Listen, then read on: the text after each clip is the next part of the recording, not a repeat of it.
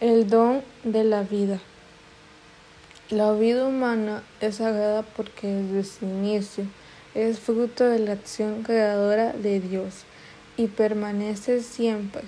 Es una especial relación con el Creador, su único fin.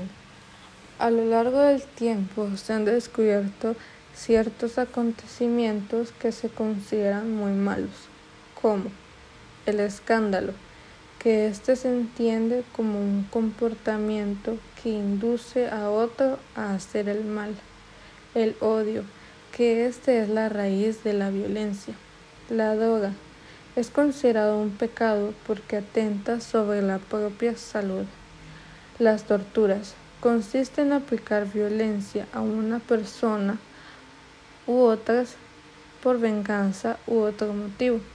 Las imprudencias es un pecado porque atenta contra la propia salud de las personas.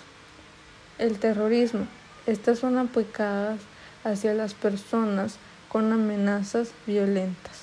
Las guerras, ya que este a lo largo del tiempo ya no busca la legítima defensa, sino sustituir el deber del diálogo político. La eutanasia entendida como una acción tendente a provocar la muerte del enfermo.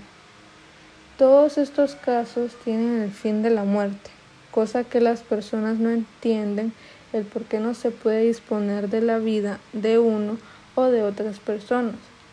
Y esto no es permitido porque es un crimen, ya legalmente y ante los ojos de Dios. La vida es un regalo y absolutamente nadie tiene el derecho de quitarla. Existen también otros casos que son considerados pecados como el suicidio, la automutilación, la autodestrucción, también el aborto, porque es un ser humano desde su concepción y tiene derecho a vivir. Por último, la vida desde la concepción es algo muy lindo que Dios creó. Por lo tanto, Solo Él puede poner y quitar una vida. Ningún ser humano tiene derecho de quitar, hacer, destruir una vida. Es algo que los seres humanos debemos de respetar, entender y poner en práctica esto. ¿Por qué?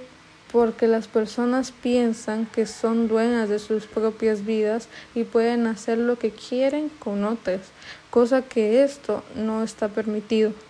¿Por qué? Porque la única persona que decide es Dios y es la única persona que tiene la acción de poder tomar una vida y poder quitar una vida.